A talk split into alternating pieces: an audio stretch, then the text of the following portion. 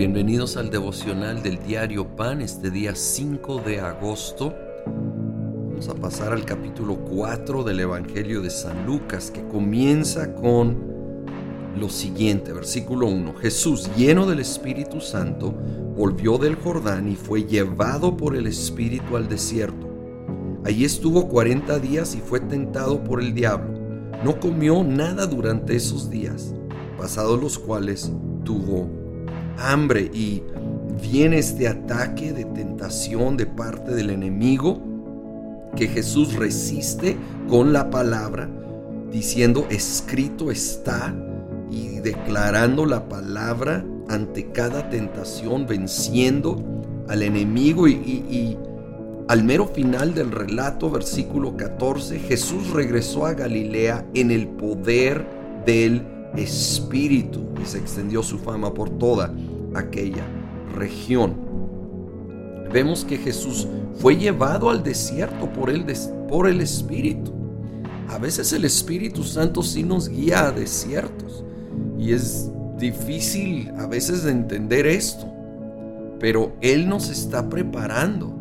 Jesús en su humanidad estaba siendo preparado para su ministerio, fortalecido enfrentó este ataque frontal del enemigo. Noten que el diablo esperó a que Jesús hubiera ayunado 40 días. En lo natural él estaba exhausto, estaba hambriento, estaba vulnerable.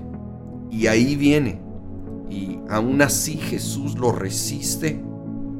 Debemos saber que cuando estamos débiles o enfermos, físicamente, emocionalmente, somos extra susceptibles a los ataques y tentaciones del enemigo. Necesitamos fortalecernos, obviamente en la palabra, pero también en lo natural, ser sabios, buscar el descanso, buscar ah, estar sanos eh, dentro de lo que nosotros podemos y luego depender completamente en Dios para más allá de lo que está en nuestro poder.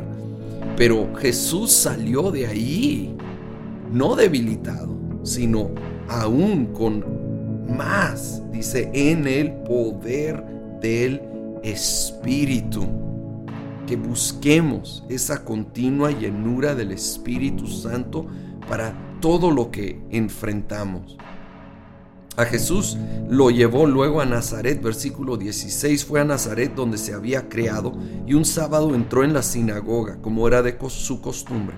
Se levantó para hacer la lectura y le entregaron el libro del profeta Isaías. Al desenrollarlo encontró el lugar donde está escrito, El Espíritu del Señor está sobre mí por cuanto me ha ungido para anunciar buenas nuevas a los pobres. Me ha enviado a proclamar libertad a los cautivos, a dar vista a los ciegos, a poner en libertad a los oprimidos, a pregonar el año del favor del Señor.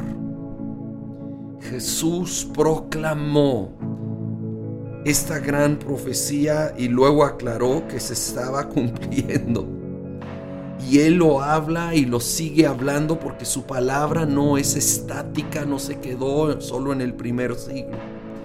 Él sigue proclamando buenas nuevas a los pobres, libertad a los cautivos, vista a los ciegos físicos y espirituales, libertad a los oprimidos.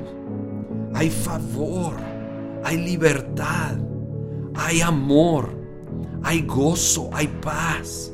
Hay esperanza en estos tiempos que estamos viviendo. Aún creo firmemente, declaro, veremos el favor del Señor en el tiempo tan complicado que estamos viviendo. Es no es hora de tirar la toalla, es hora de buscar al Espíritu Santo como nunca antes aferrarnos a más de Él, a llenarnos de la palabra de Dios para resistir la tentación del enemigo y permitir al Espíritu Santo librarnos, empoderarnos, transformarnos, avivarnos. Espíritu Santo, te necesitamos como nunca. Ven a llenar nuestras vidas, a abrir nuestros ojos de la ceguera espiritual, a prepararnos para todo lo que tú tienes en nuestras vidas en este tiempo. Lo pedimos en el nombre de Cristo Jesús. Amén.